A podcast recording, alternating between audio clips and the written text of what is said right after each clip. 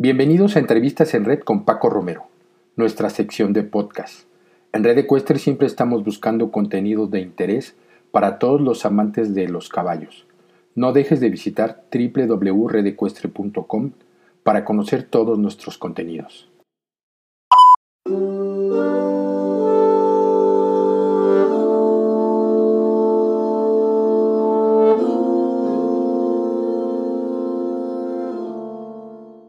En esta ocasión vamos a hablar con el doctor Eduardo Flores Colín, que es un amigo, y en esta ocasión vamos a entrevistarlo. Él está ocupando el cargo de responsable, ahorita lo vamos a ver en realidad el cargo que ocupa, eh, del Comité eh, de Veterinarios ante la Federación Ecuestre Mexicana y la Federación Ecuestre Internacional.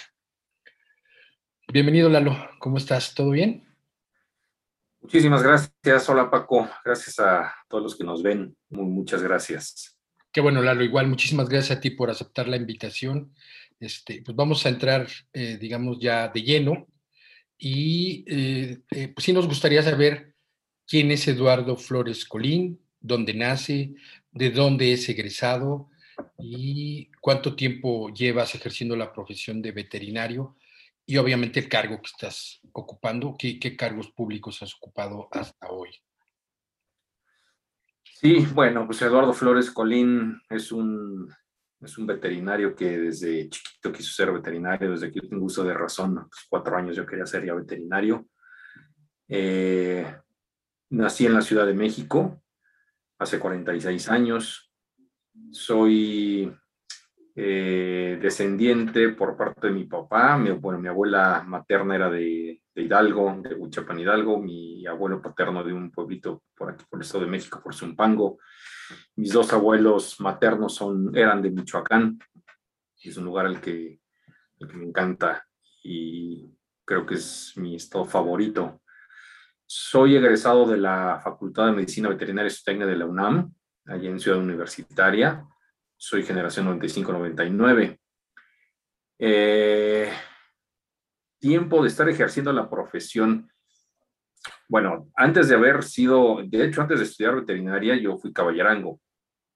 Entre la prepa y la universidad, ahí tuve un, un, sabático, que realmente fueron dos sabáticos, y estuve trabajando como, como caballerango y me encantó esa, esa actividad. Incluso de repente estuve a punto de, de decir que ya no quería ser veterinario para quedarme como, como caballerango y el doctor con quien yo trabajaba me ofrecía ser jinete del, del club hípico donde estaba e incluso era yo, eh, formaba como que veces del encargado, pero estaba muy chavo, yo tenía 17 años y ya después ahí se presentaron algunas situaciones medio complicadas, tuve que salir y después afortunadamente entré a, entré a la carrera y pues ahí la terminé y todo esto, ¿no? Eso fue cuando estuve en Caberango, en el 92. Eh, después entré a, la universidad. Yo entré, aunque soy generación 95-99, ves que se entra un año antes, yo entré en el 94, pero para el 95 ya estaba yo trabajando en el Hipódromo de las Américas eh, con el grupo de veterinarios de Quinos Betequi, liderado por los doctores Carlos Guzmán Clark y el doctor Manuel Jiménez. Por ahí en el 2012 o 2013 yo ya no estaba en y ya no trabajaba yo con el, con el doctor Jiménez y me habló, un día me dijo, ¿sabes qué, Eduardo? Hubo una reunión del, del Comité Veterinario de la Federación Ecuestre Mexicana y yo sugerí que tú tenías que estar ahí adentro. Dice, discúlpame que no te avisé, pero yo les dije, Eduardo, tiene que estar ahí. Entonces, pues ya estás adentro. Le dije, no, pues lo que usted me diga, yo encantadísimo de la vida de colaborar, porque aparte siempre, eh, cuando yo conocí todo este rollo del, del, del, Comité Veterinario de la Federación Ecuestre Mexicana, pues como que fue uno de mis objetivos estar en alguna parte de eso, ¿no? Entonces, por ahí te digo, de más o menos 2012-2013 ingresé como, como miembro del Comité Veterinario y siempre andaba yo activo y en el grupo del chat y haciendo y diciendo y esto y lo otro. Y Después, en el, en el periodo del doctor José Luis Velázquez, me votan para que yo sea el secretario del comité veterinario. Después, en, la, en el periodo del doctor Manuel Ramírez también. y una vez que termina el periodo del doctor Manuel Ramírez, a mí me nombran como coordinador del Comité Veterinario de la Federación Ecuestre Mexicana y automáticamente eh, como representante de los, veterinarios, ah, de los veterinarios ante la Federación Ecuestre Internacional y el cargo se llama National Head Veterinarian por la, por la FEI. Entonces, eso es lo que hasta ahora eh, he más o menos desempeñado, ¿no? ¿Y cuál es la función de responsable? ¿Ese es el, el responsable o cómo le llamas en este caso? Sí, bueno, el, cargo se llama coordinador del Comité Veterinario de la Federación Ecuestre Mexicana, el, nacional, y National Head Veterinarian en la FEI. ¿Cuál, es, ¿Cuál es la función? Bueno, primero, representar a un grupo, mm, somos 13 médicos en el comité, pero a su vez también estar, digamos que al frente o representando a todos los médicos federados ante la FEM de repente se me confunden algunas personas porque nos hablan o nos piden consejos para otros, otro tipo de caballos, como son charros o como son de carreras. Entonces, esa como ya no es la jurisdicción. Básicamente, el cargo es estar representando a los médicos acreditados ante la Federación Ecuestre, Ecuestre Mexicana. ¿Cuáles, ¿Cuáles son las funciones? Pues mira, eh, básicamente estar pendiente de todo lo relacionado con la salud de los caballos. Si tenemos alguna episodia, si tenemos algún brote de enfermedades, si tenemos eh, algún problema durante los concursos. Todos los concursos, como, como, tú sabes, ah, tienen un médico oficial que es el encargado de velar por la salud de los caballos, que todo el concurso vaya bien, si hay caballos lastimados, ver que las caballerizas estén adecuadas. Y ellos nos entregan un reporte de ese concurso, nosotros lo revisamos, va al, todo el grupo del comité veterinario y la idea es después pasar ese reporte a la Federación Ecuestre Mexicana para que ellos vean esos resúmenes y puedan platicar con los comités organizadores en cuestiones veterinarias y hacer las mejoras pertinentes para, para concursos futuros, ¿no? Eh, y el cargo del National Head Veterinarian por la, por la Federación Ecuestre Internacional, básicamente, y bueno, lo que, en lo que ponen mucho interés es en el control de, de probables brotes de enfermedades, ¿no? Entonces es estar en comunicación constante con, la, con el Departamento Veterinario de la FEI para ver cómo se está comportando todo alrededor del mundo y siempre tener reporte con ellos. Ok, en este caso, eh, déjame ponerlo así o sea, estás coordinado con la FEI y me imagino que con alguna autoridad eh, sanitaria aquí en México, ¿no? O sea, en caso de que surja algún reporte de alguna enfermedad infecciosa, este, tú recibes un reporte y a su vez lo transmites a los veterinarios afiliados a la federación. Sí, sí, sí. Eh, adelantándome un poquito, por ejemplo, en febrero hubo un brote de herpes virus en Europa con presentación neurológica. Entonces, inmediatamente la Federación Ecuestre Internacional nos manda la, notificación y nosotros tenemos que, poner focos rojos. Se, notificó al Comité Veterinario de la FEM. Eh, nosotros en el grupo tenemos al doctor Alberto Malda, que es eh, la persona, yo creo que más conoce de movilización de caballos aquí en México y él, es, él, está en constante comunicación también con las autoridades eh, nacionales y él también estuvo muy, muy pendiente de todo lo que podía ocurrir con la importación de los, de, los caballos.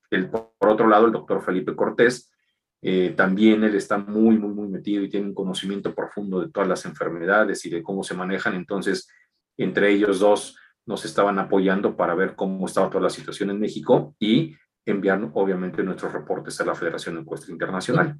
¿Con qué autoridad están este, en contacto, Lalo? ¿Con, con Zagarpa, con Senacica, con, digamos, ustedes tienen una comunicación directa?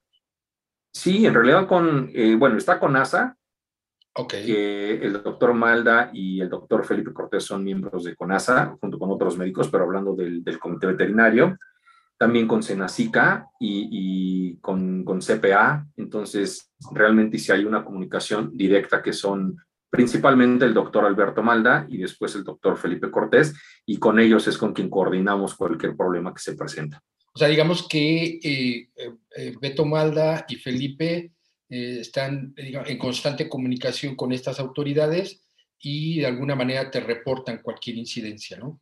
Y, de esa manera... Sí, sí, sí, de hecho el... Sí, perdón. Sí, sí, sí, de hecho el doctor, el, el doctor Alberto Malda siempre nos manda comunicados, tenemos nuestro grupo de, de comunicación y nos manda las actualizaciones que se presentan, por ejemplo, en Europa, ¿no? Y siempre estamos pendientes. Y esa es, es, una de las funciones de los médicos eh, federados, estar revisando que pasaportes y toda la salud de los caballos en concursos esté al día. Ok, ok. ¿Quiénes conforman el comité, eh, o más bien, sí, el comité eh, veterinario de la federación? Sí, bueno, somos 13 médicos. No me gusta ponerme nunca al principio, pero pues ahorita por, por orden de, no, de jerarquía, simplemente, bueno, pues estoy ahorita a la cabeza. Sí. Es, su servidor, Eduardo Flores Colín, como, como coordinador. Está también el doctor Diego Ulibarri, él está fungiendo como secretario el doctor José Luis Velázquez, él es eh, ex coordinador del comité veterinario, el doctor Sergio Salinas, también ex coordinador del comité veterinario, el doctor Sergio Salinas estuvo aproximadamente 18 años al frente del comité, tiene una larga trayectoria y mucha experiencia en cuestiones de la, de la federación, el, el, doctor Alejandro Amieva, él fue secretario durante todo el periodo de, del doctor Sergio Salinas, el doctor Manuel Jiménez, eh, que pues es toda una institución en los caballos y es nuestro, ahorita nuestro representante más longevo y de más experiencia y de todo lo que nos puede aconsejar y ya, ya sabrás toda la conocimientos y experiencia. Él, junto con el doctor Felipe Cortés, eh, los tenemos como un subcomité o un, una rama de nuestro comité y ellos lideran el, el, grupo de ética, honor y justicia. Entonces, problemas que tenemos de repente algún, algo serio, pues con ellos nos asesoramos, ¿no? Está también el doctor Francisco Mora, que él, él, es el doctor que está allá en Monterrey y que tiene muchísima experiencia en concursos internacionales y todo, también situaciones sanitarias y de movilización de, de caballos, pero más hacia, ya más hacia lo deportivo. Eh, está, como ya mencioné, el doctor Alberto Malda, Está el doctor Israel Vázquez, que también tiene mucha experiencia en, concursos y caballos de, del deporte. El doctor Alfonso Pimentel. Eh, se unió también hace poco, relativamente poco, a la doctora Mercedes Acuña. Ella, ella está allí en Valle de Bravo y tiene mucho contacto con las competencias de endurance, los caballos árabes y todo esto.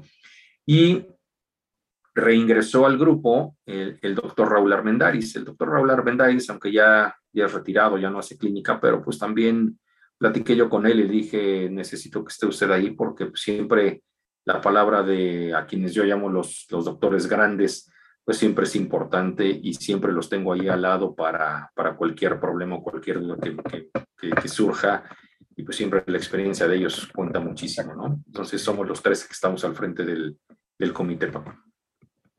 Ok, ¿y cuáles son las funciones, por ejemplo, en este caso de un veterinario eh, eh, bueno, del, del, comité veterinario realmente no tenemos una, un cargo específico, pero sí, pues como te comentaba, ¿no? El doctor Malda y el doctor Felipe Cortés, pues en la cuestión sanitaria a nivel institucional.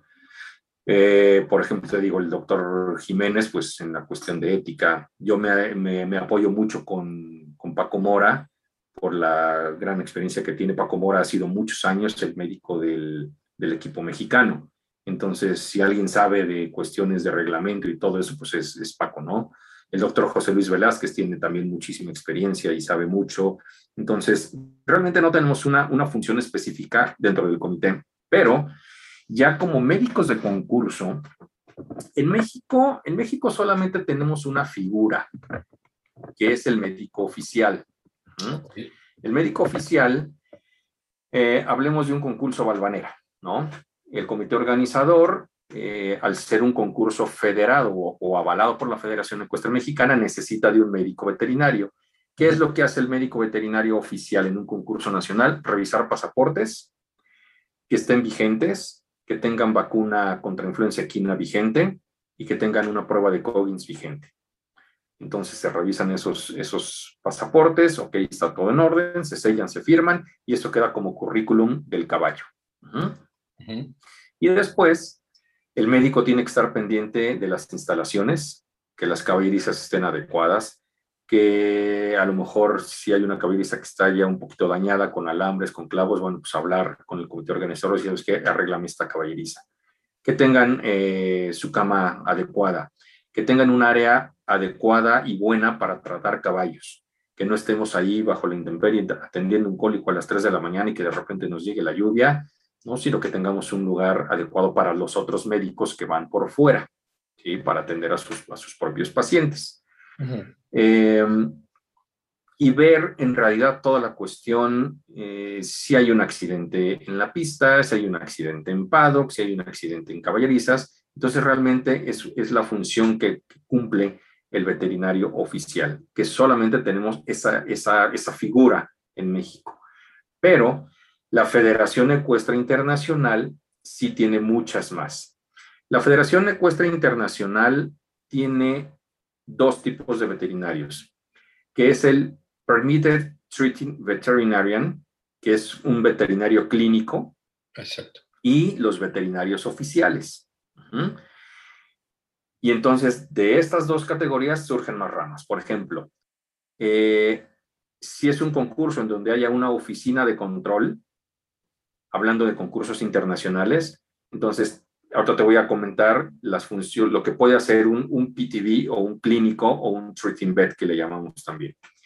Él puede ser, el treating vet puede ser el que, el que maneja la oficina de control veterinario. Por ejemplo, en un concurso completo donde hay adiestramiento, campo traviesa y salto, está en una oficina de control con monitores y él está viendo en dónde puede haber un accidente, dónde hay un accidente, con radio se comunica para que los otros veterinarios acudan a ese lugar.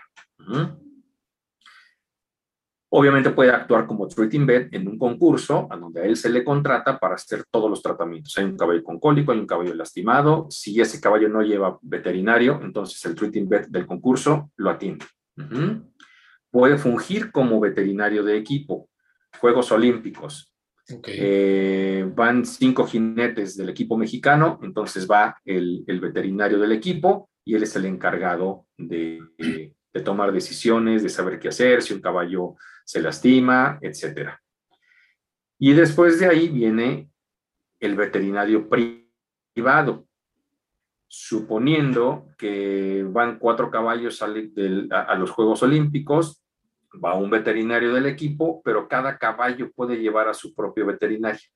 Entonces, estos veterinarios tendrán que estar en constante comunicación con el veterinario del equipo para llevar y tomar a cabo decisiones y que no se van afectados con un, doping positivo o con cuestiones así. Eh, hay otra, otro, otro veterinario que es el veterinario de holding box. Esto es cuando hay una inspección veterinaria en la línea de revisión, un caballo está con una claudicación, se manda con un veterinario para que él pueda palpar, pueda pinzar, pueda ver el caballo que lo pueda tocar. Esas son las figuras que corresponden al, veterinario clínico. Y después vienen los oficiales. Los veterinarios oficiales, está por ejemplo el National Head Veterinarian, que en este caso soy yo, que es el que representa al país ante la FEI.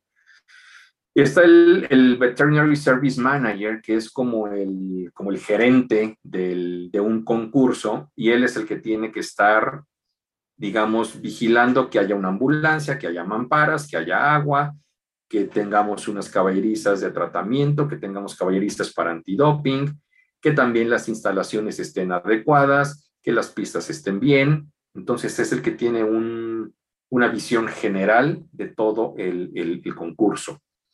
Eh, puede actuar como delegado veterinario, que es el que está al frente de la, inspección veterinaria, revisando que los caballos estén, estén sanos para poder cumplir con su, con su función eh, adicionales, que también se le llama additional veterinary, que es como, así, como un asistente que puede funcionar como shadow, como, eh, como apoyo para el delegado veterinario. Eh, están los de endurance, que también es otra parte importante que ellos necesitan muchos más concursos para acreditarse como veterinarios oficiales en endurance. están los oficiales de tratamiento para endurance, está el veterinario para la toma de muestras antidoping, los que miden a los ponis en, competencias oficiales de ponis tienen que medirlos para, para que no sobrepasen la, la, estatura permitida y aquellos que también hacen eh, evaluación con termografía. Entonces, estos últimos solamente pueden fungir esas funciones si son veterinarios oficiales. Y ahorita te explico, si quieres, cómo es que se puede llegar a hacer treating bed y después cómo se pueden hacer eh, oficiales, ¿no? Entonces, como te darás cuenta, sí hay, hay, muchos, hay muchas figuras en la, en la Federación Ecuestre Internacional y es muy interesante, cada una de ellas es muy, muy, muy interesante. Muy importante, dentro del cuidado de los Sí, sí, sí, por supuesto. Sí, sí. ¿Qué disciplinas están incluidas dentro de la federación que, donde tiene injerencia el comité veterinario? Bueno, aquí en México, en la Federación Ecuestre Mexicana, pues tenemos el salto, salto de obstáculos en, en pista, por decirlo así, adiestramiento, prueba completa, la prueba completa antes se llamaba prueba de tres días. Eh, hay algunas por el número de caballos que se hacen en cuatro días y, hay algunas que por el formato corto se hacen dos días. Pero eh, entonces está salto de obstáculos, adiestramiento, prueba completa, endurance. Y no estoy seguro si Bolting ya lo están, ya lo están este, considerando como prueba federada en México. Pero básicamente esas, esas cuatro, ¿no?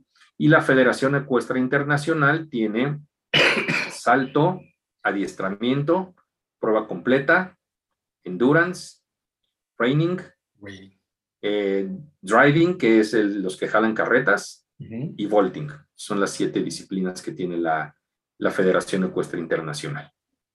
Aquí el, el, este, el reining no lo, no lo este, eh, En reining, Fíjate que tenemos muy poco en México.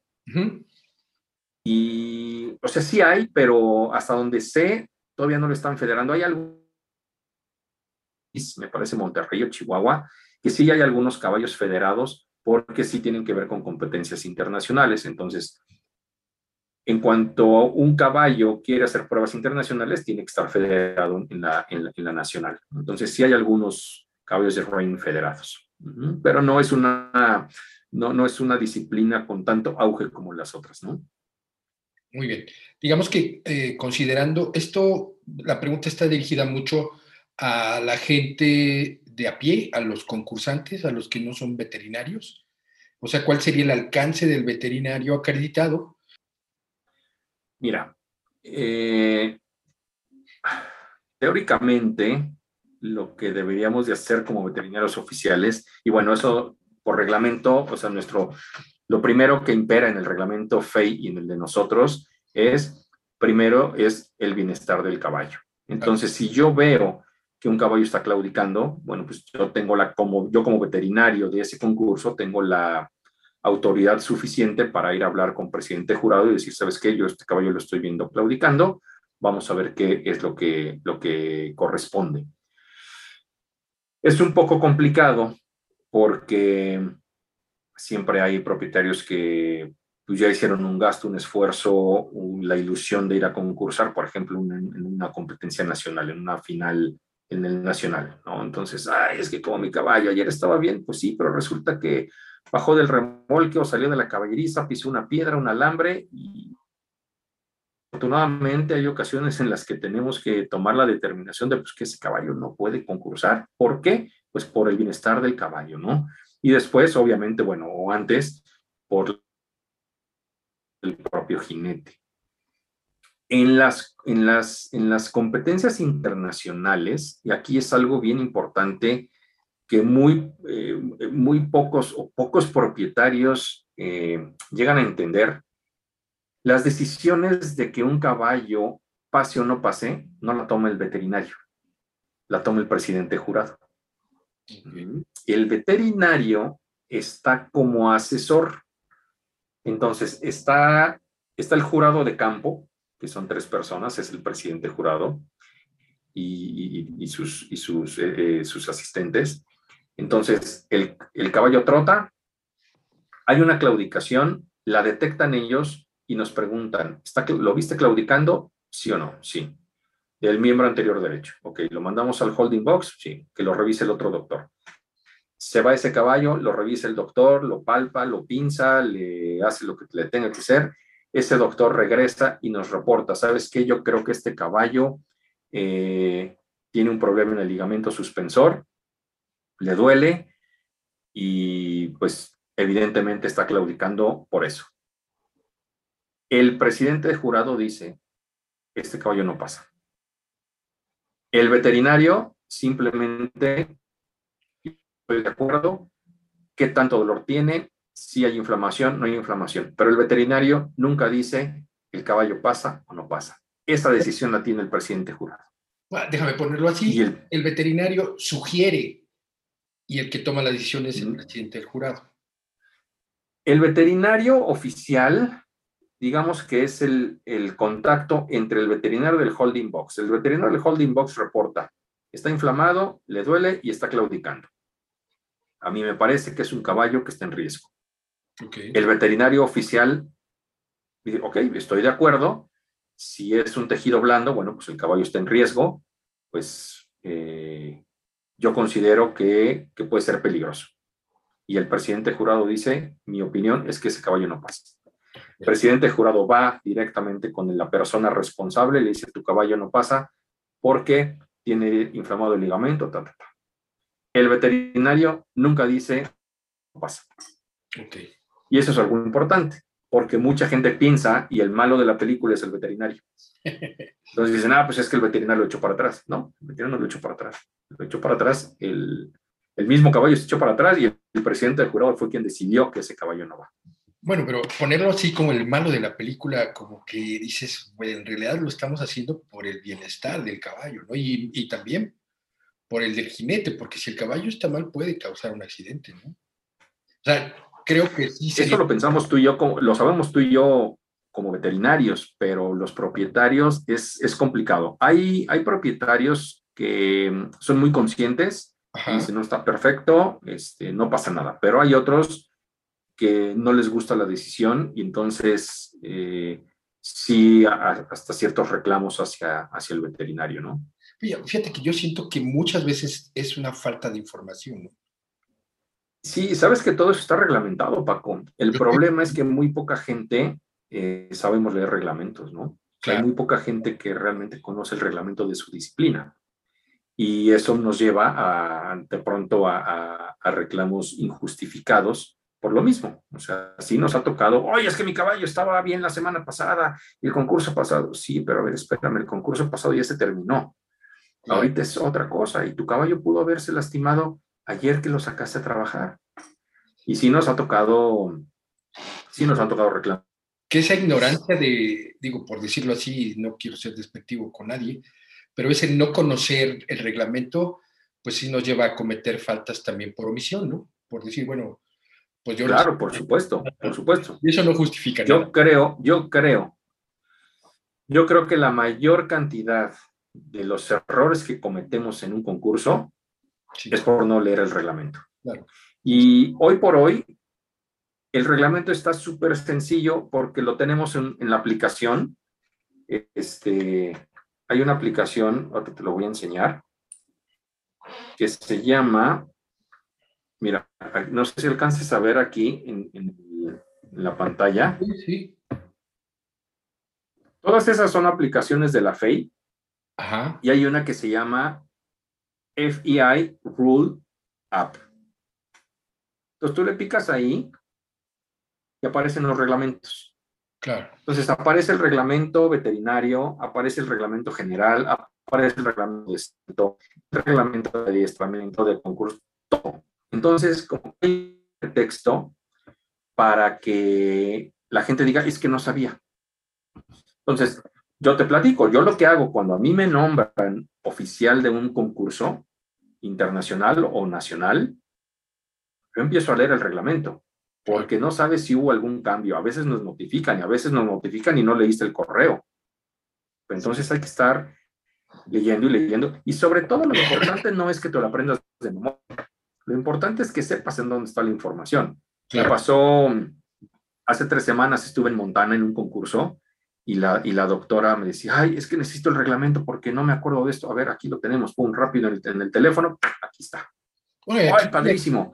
El de la FEM también está en, internet, en la, página de la Federación. Claro. El mexicano, ¿no? Sí, sí, sí. O sea, sí, sí, hay unas ahí están disponibles. Que, vienen de la FEI, pero ahí está. O sea, es cosa de buscar y de leer, de prepararse, ¿no?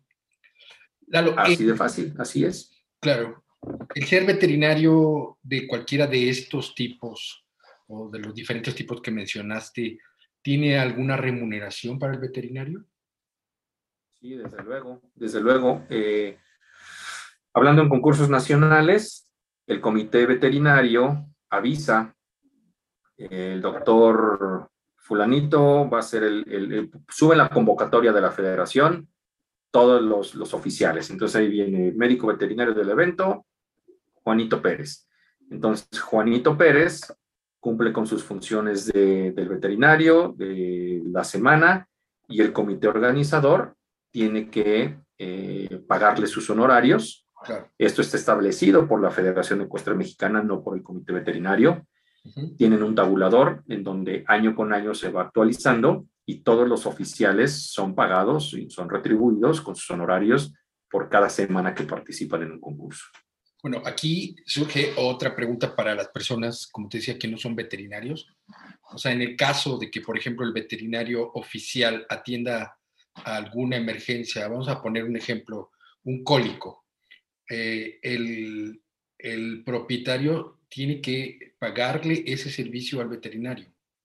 Porque muchas veces mucha gente piensa también que el veterinario oficial tiene la obligación de, digo, por ser oficial, de atender, por ejemplo, una emergencia y esos, ese pago corre por cargo del, del, este, pues de la federación o del comité organizador del concurso.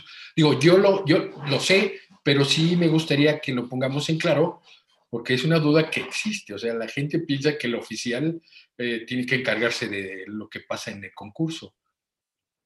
No, no, no. Eh, los honorarios que le cubren al veterinario oficial es por estar ahí, es por hacerse cargo de todo lo que te comenté, de ver instalaciones, de todo ese sentido. Pero cuando hay una, una atención por cortada, por caída, por golpe, por inflamación, por cólico, y también está reglamentado, todo eso va por cuenta del propietario. Y todos los servicios de herrero y veterinario tienen que ser cubiertos por el propietario que solicita el, el, servicio.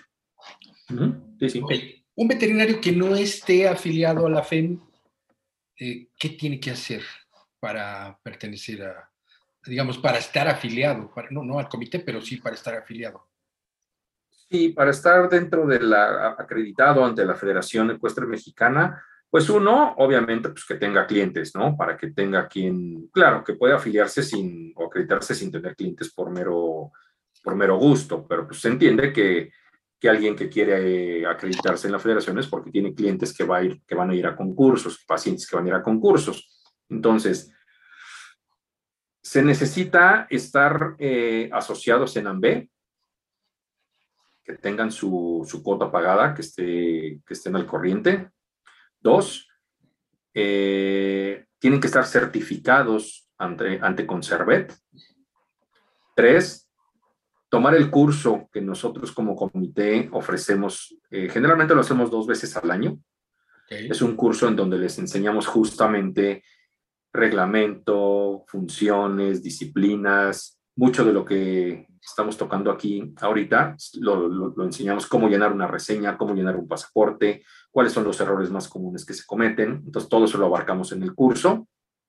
Y la cuarta es pagar una, anualidad en, la federación y con esos cuatro puntos ya se, acreditan como médicos eh, veterinarios ante la FEM. Esa es la, esos son los requisitos. Ahora, lo de los pasaportes eh, FEM solo pueden ser, eh, digamos, llenados o manipulados o por veterinarios eh, que, que, están afiliados a la federación.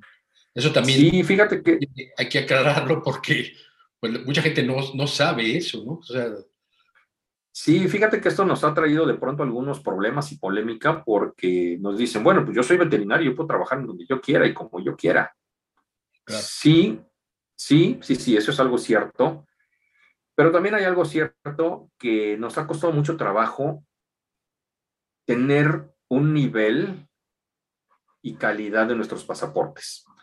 Eh, hemos visto pasaportes verdaderamente pésimos que vienen de Europa, con tinta azul, que no siguen las reglas del llenado, de que si con tinta negra para los eh, remolinos, por ejemplo, y tinta roja para las marcas blancas, no, hombre, nos llegan con tinta azul y tinta negra todo por parejo. Entonces, la idea de que sean médicos acreditados quienes llenan los pasaportes es que tengamos el menor número de errores. Y esto es bien importante. ¿Por qué? Porque muchos de esos caballos de pronto se van a giras a Estados Unidos, Europa. Entonces, presentar un pasaporte pues, en las mejores condiciones habla muy bien tanto de la persona que lo llenó, de la persona responsable, que en este caso puede ser el jinete, y obviamente del veterinario que lo llena. Entonces, es un documento oficial. Pues es como si tu pasaporte lo traes eso chilaquil porque te lo metiste en la bolsa y lo sacas en el aeropuerto y está que ni la foto se puede identificar, ¿no? Entonces pasa exactamente lo mismo con el pasaporte del caballo. Entre mejor esté, mucho mejor habla del país. Y déjame decirte algo, los pasaportes mexicanos los pasaportes mexicanos son de los mejores pasaportes del mundo, tanto físicamente en sus hechuras como en la forma en la que están llenados. O sea, los pasaportes mexicanos verdaderamente tienen muy pocos errores y eso lo hemos visto los que hemos tenido la oportunidad de estar en el extranjero viendo otros pasaportes, ¿no? Es, se siente bien padre este, estar viendo una bola de tachaduras y cosas que hacen en otros y llegar con nosotros y pues, pasaportes con, con mínima cantidad de errores, ¿no? Y nos ha costado un montón porque, ay, es que son más papistas que el Papa y por un tachoncito, no, no, no, es que por un tachoncito y aparte lo dice el pasaporte, no debe de tener tachaduras ni enmendaduras, ¿no? Sí, como dice. Entonces, es un documento. Por eso es, por eso es que tratamos de que, o más bien pusimos ese candado para que sean médicos acreditados que teóricamente están capacitados, entrenados para llenar un para bien llenar un pasaporte, ¿no? Muy bien. Ahora ya soy FEM. ¿Qué tengo que hacer como veterinario para poder promoverme como FEI? FEI. Eh, recordando y recapitulando, hay dos, dos, figuras de médico FEI, que es el treating vet, que es el primer paso. Ya tengo yo mi acreditación como veterinario FEM y ahora quiero hacerme treating vet o veterinario clínico. En la página de la Federación Ecuestre Internacional hay un formato en donde se llenan datos personales, nombre, teléfono, correo electrónico. Necesita el aval de dos veterinarios, uno que sea oficial por la FEI y otro no necesariamente oficial, puede ser otro, otro treating vet. Esa solicitud se manda al comité veterinario generalmente lo único que hacemos es decir, a ver, este doctor quiere, quiere promoverse como TV, adelante, se manda a la FEM y la FEM con sello oficial de la federación y del representante internacional lo mandan directamente a la FEI. Llega a las oficinas de la FEI, ellos revisan, evalúan y a través del correo electrónico que pone el solicitante le mandan un link en ese link entra, hace un examen. Son 50 preguntas. Si contesta 48 preguntas o 47, creo que es, creo que es ahorita lo mínimo. Si contesta 47 preguntas acertadas, automáticamente le ponen felicidades, ya eres straight in bed, le mandan su credencial, la imprime, le pone su foto y listo. Si no lo pasa, puede hacer más intentos. Ajá. Entonces, ese es el primer paso y ya tiene su licencia de Treating Vet, puede asistir a los concursos a tratar a sus pacientes, siempre portando su, credencial o su gafete para que entre. Tiene que registrarse en la oficina del veterinario oficial para que ellos sepan qué cabo está atendiendo, en dónde se le puede localizar por cualquier problema que hubiera. Y entonces ya él puede ejercer con libertad dentro de las instalaciones de un concurso internacional. Después viene la otra parte, que es el veterinario oficial. Entonces ahí tiene que hacer tres concursos internacionales, estar como sombra o como shadow del veterinario oficial. Entonces yo quiero postularme, entonces voy con Juanito Pérez, oye doctor, quiero hacer mi examen, ¿puedo? Sí. Entonces le ayudo a revisar pasaportes, a revisar instalaciones, a la inspección veterinaria, probablemente en el holding box, y tiene que hacerlo en tres concursos con dos médicos diferentes, es decir, dos médicos, puede ser el mismo médico en dos concursos y un tercero. Ellos lo van a evaluar, le entregan una evaluación por escrito, la guarda, se manda la solicitud a la FEI, ahí se tiene que hacer un curso que hay en diferentes partes del mundo. Nosotros tuvimos aquí uno en 2018, me parece, 19, 2019. Eh, se hace ese curso, se manda la solicitud a la FEI, igual le manda el link, hace el examen en línea, ahí hay solamente una oportunidad. Si no lo pasa, se tiene que esperar 15 días. Y si no lo pasa, tiene que hacer otra vez todo su trámite. Entonces, una vez que acredita el examen, le mandan su, su licencia, su felicitación de que ya eres treating vet y entonces ya puede ser considerado como veterinario oficial. Y ya de ahí siguen las otras categorías, también hacer exámenes y cursos para ser veterinario antidoping, el de para medir a los ponis, el de la termografía, etcétera. Cada uno tiene su, su examen y su trámite diferente. Obviamente, pero ya este caso en la FEI. En la FEI, y primero tiene que ser treating vet, después oficial y ya después los otros. Muy bien. Claro. Seguimos. Eh, ¿Cuál es el protocolo que sigue el comité ante un reporte de, esto ya más o menos lo vimos, de caballos con anemia infecciosa equina, por ejemplo, o de cualquier, enfermedad infectocontagiosa? Bueno, haz de cuenta que anemia infecciosa equina. El doctor Francisco Romero tiene sus pacientes y va a un club y saca la sangre de cinco caballos. Los mandas a Tecamac, que es el laboratorio oficial, el de Senacica, y te regresan cuatro caballos negativos y un positivo. Tu obligación es también notificar a las autoridades para que ellos den seguimiento. Pero tú nos avisas a nosotros como comité, oye, ¿sabes qué? Tengo un caballo positivo. Entonces, nosotros no somos una autoridad oficial. Nosotros solamente somos un órgano consultivo de la Federación Ecuestre Mexicana. Lo que hacemos es asesorar y apoyar al médico que tiene un caso. Entonces, a ver, tienes ese caballo, primero tienes que aislarlo. Segundo, tienes que cuarentenar el lugar. No pueden entrar ni salir caballos.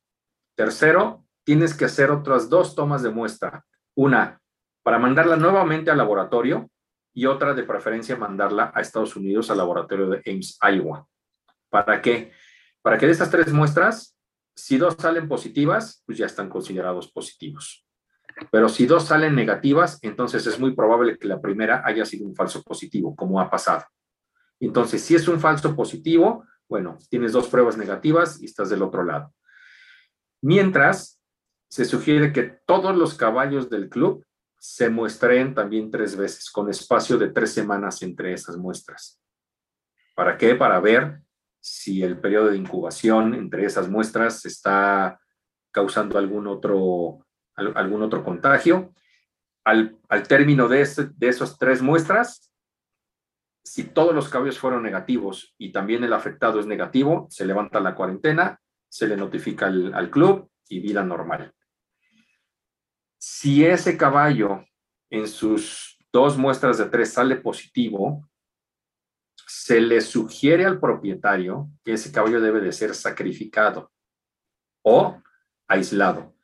Pero nosotros nunca les decimos, tienes que sacrificarlo, porque no somos la autoridad para hacerlo. No hay una ley ni hay una norma que lo, que lo indique. Entonces, todo queda en sugerencia. Y obviamente, si ya las otras tres muestras de todos los caballos salieron negativas, bueno, pues se, da, se libera de la cuarentena a ese club y pueden hacer su vida normal. Nos ha tocado cuarentenar lugares y, oye, doctores, que tenía ya el concurso aquí, lo siento, no puede salir. Y si por alguna razón nosotros vemos o sabemos que un caballo fue a un concurso cuando estaba cuarentenado, entonces sí se pueden tomar medidas porque ya es un tema interno de la Federación Ecuestre Mexicana. Ahí sí podemos tomar medidas, pero otro tipo de medidas no, porque no somos autoridad oficial y no tenemos nada como ley o como norma. Y más o menos así funciona con las otras enfermedades infectocontagiosas. Sí, más es el protocolo a seguir, ¿no? Sí, sí, sí. Pero sí es importante invitarlos a que tienen un caso, nos, eh, nos notifiquen inmediatamente para, para estar enterados y para saber cómo movernos, porque de pronto hay propietarios que dicen, no, yo no lo voy a sacrificar ni lo voy a aislar y me lo llevo. Entonces sí es importante saber quién es, porque puede llegar a otro club y entonces estamos enterados y sabemos que ese caballo va positivo, ¿no? Claro. ¿Qué recomendaciones eh, harías a veterinarios, caballistas, propietarios de caballos afiliados a la FEM y no afiliados como responsable del comité veterinario? ¿Qué recomendaciones? Eh, pues una, acercarse a nosotros como, como comité, eh, es decir, aunque tenemos esa figura moral, por decirlo así, o esa figura de asesores, pero que se acerquen a nosotros porque de repente toman decisiones sin saber reglamentos, ¿no? Entonces nosotros estamos para ayudarlos y para apoyarlos en ese sentido de, de que no tomen determinaciones que pueden costar la competencia o pueden costar incluso la afiliación del caballo. De repente nos hemos topado, por ejemplo, con cuestiones del antidoping, caballos positivos porque no le preguntaron al, veterinario, ¿no? Entonces, ah, llegó positivo el caballo y está suspendido X cantidad de tiempo, ¿no? Eh, tuvimos también una situación en, en, un, en un concurso en donde entraron unos doctores a hacer labores reproductivas, a colectar embriones médicos no federados. Y entonces lo mismo, llegaron las stewards, oye, ¿qué haces aquí? No, pues vine a colectar embriones, pero lo peor fue que ellos tomaron fotos y las subieron a redes sociales. A ver, espérame, entonces me hablaron a mí las stewards, oye, pasó esto así, así, inmediatamente me comuniqué con el doctor. No, pues es que no sabíamos. Pues sí, pero el, no saber no te exime de la responsabilidad. Entonces pregunta, pero, oye, ¿puedo hacer esto? Oye, es válido? ¿Es legal? Porque si no, pueden meter en problemas al propietario. Aquí, por ejemplo, la sanción era para el propietario. Claro. ¿Sí? Y el propietario muchas veces te dice, híjole, pues es que son temas veterinarios, yo por eso tengo a mis veterinarios, porque se supone que son los que saben. Mm. Entonces, tanto para veterinarios como propietarios, federados y no federados, pues que sepan en dónde encontrar la información, sepan a quién acercarse para que se puedan asesorar, ¿no? Y, no hablo de que, de que me llamen a mí, o sea, hay gente que tiene muchísima más experiencia que yo. Y nos ha pasado, o sea, de repente me habla Paco Mora, oye, ¿sabes qué te va a hablar el doctor fulano porque tiene una duda? Ya más o menos le expliqué, pero tú necesitas explicarle tal. Y, así lo hemos hecho y nos ha funcionado bastante bien. Dentro de concursos, fuera de concurso y, para cualquier cosa de temas veterinarios. Entonces, siempre estamos muy abiertos a que se acerquen a nosotros para que no, para que no vayan a tener algún problema y que todas las dudas que tengan las podamos resolver en, lo posible, ¿no? Muy bien. Eh, ¿Hay algo que no, que no te pregunté y quisieras, eh, digamos, agregar a, a esta entrevista, Lalu? Pues Agradecerte, Paco, agradecerte este, que tengas el interés y la, y la intención de, poder comunicarnos con la gente que, pues, que quiere meterse al deporte o que ya está, pero por alguna razón no, no, no están enterados o muchas veces no se quieren enterar o no abren las páginas, no abren las redes sociales, pues que sean canales de comunicación Hoy en día yo creo que no hay pretexto para no enterarse de las cosas. Entonces es invitarlos, es invitarlos a que se comuniquen, invitarlos a que se enteren, a que lean, a que traten de resolver las dudas. Siempre es, también son las, son las recomendaciones que hacemos durante un concurso. No tomen decisiones sin saber. Claro porque luego vienen problemas, ah, es que el doctor me quiere fastidiar, no, no es que te quiere fastidiar, es que no seguiste un reglamento, no seguiste una recomendación. Entonces, para mí siempre la comunicación es, es parte fundamental en cualquier relación. Y bueno, pues en esto mucho más que se tienen que seguir reglamentos, ¿no? Yo creo que básicamente eso, Paco, me parece que no hay, no hay, no hay mucho más que agregar. Muy bien, ahora háblame un poquito de la actividad profesional actual que ofreces con las diferencias en el mercado laboral veterinario, que está ya de alguna manera muy especializado lo que estás ofreciendo. Pues, yo tengo 26 años dedicado a la clínica de los caballos, ¿no? En eso sigo con medicina convencional. Afortunadamente no atiendo muchos cólicos, por, no porque no quiera, sino porque casi no, no tengo caballos que, que, que, parezcan cólicos, ¿no? Son, es, es muy baja mi incidencia de, de, cólicos, pero hace 12 años me, involucré en la cuestión de la medicina complementaria, particularmente con, la ozonoterapia, ¿no? Y tengo 12 años haciendo, desarrollando técnicas súper interesantes alrededor del, del ozono y después complementándolos con con la proloterapia, que es otra, otra rama, y con el plasma rico en plaquetas, que en conjunto se, se consideran parte de la medicina regenerativa.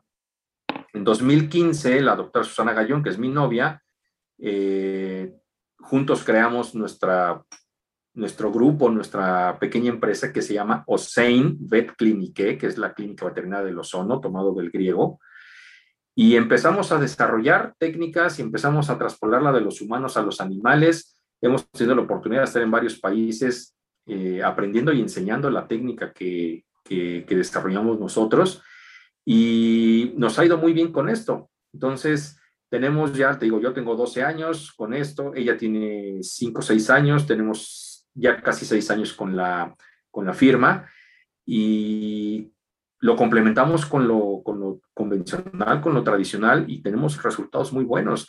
Nos han tocado pacientes ya de cuarta, quinta, sexta opinión que no pueden salir adelante los casos y pues con estas técnicas los hemos ayudado mucho, ¿no? Hay algunos, algunos animales, caballos, perros que tienen padecimientos muy, eh, muy complicados y que los, los colegas no han tenido la fortuna por el comportamiento de la enfermedad, no, no por técnicas malas ni mucho menos, pero pues de pronto implementamos esto y, lo sacamos adelante, ¿no? Entonces, hemos tenido mucho, mucho éxito, afortunadamente, con, con estas terapias. Hemos estado dando cursos en varias partes del mundo, hemos estado en congresos y, haciendo talleres, y poco a poco ahí va, ahí va creciendo. Entonces, eh, pues también es una invitación a que la gente escéptica y que no cree, que nos sigue diciendo, ah, es que el gasecito este, no, pues es que ese gasecito, pues sí, el gasecito, el gasecito funciona. El gasecito tiene mucho fundamento y hay mucha literatura y hay mucha investigación que, que, que, está avalando todas estas técnicas y la verdad es que es muy interesante y muy recomendable echarle un, un vistazo a, esta, a, estas técnicas, ¿no? Qué bueno, Lalo, me da muchísimo gusto y sí, muchas veces te enfrentas a esa apatía o a esa este, ignorancia de cosas nuevas. Y bueno, pues la verdad es que sí es admirable que hay gente como tú que siga este, eh, practicándola hasta que la gente empieza a darse cuenta de que funciona. Bueno, también queríamos ver eh, o anunciar este, tu colaboración en Red Ecuestre mensual por medio de un blog para que te busquen en Red Ecuestre y te consulten con relación a este tema. Pues yo, yo encantadísimo de la vida, pues ahí entre, entre más lo conozcan, para mí mejor, a mí me encanta enseñar aparte, nos encanta hacer cursos, nos encanta promover el conocimiento y las nuevas técnicas que tenemos. Y poco a poco, ¿eh? poco a poco ya hay algunos colegas que nos hablan porque el, caso está muy complicado o ya no sale, entonces a ver si tu gasecito funciona. Y hemos tenido la fortuna de, de sacar algunos, algunos caballos adelante con, con esto y yo he encantado de la vida de participar con ustedes y, tener una, una, retribución de conocimiento y de comunicación y ustedes, ustedes indican qué es lo que tenemos que hacer. Nosotros estamos puestos para esto, Paco. Qué bien, bueno, pues este, lo único que me resta es agradecer eh, tu atención y todos los conocimientos que nos has transmitido y esperemos que esta no sea la última vez que contemos con tu valiosísima presencia ante los micrófonos y cámaras de red Ecuestre. Pues eh, el agradecido soy yo y también en nombre de, del grupo Osainbet Clinique. Estamos aquí a la orden y, y, cuantas veces podamos estar enfrente de la cámara y del micrófono, a mí, este, a mí me encanta. Y cuantas veces sea necesario, cuantas veces sea posible, es cuestión de echarnos un grito y aquí estamos con, con todo el gusto del mundo para, para transmitir lo que podamos hacer, tanto como federación, como grupo de, ozono, como, cuates, como lo que sea, aquí es muy, muy a la orden, Paco. Muchísimas gracias a, tu grupo y para ti. Qué amable eres, este, pues estamos en contacto, te mando un abrazo y saludos. Claro que sí, muchas gracias. Igualmente, saludos para todos, muy amable. Cuídate mucho.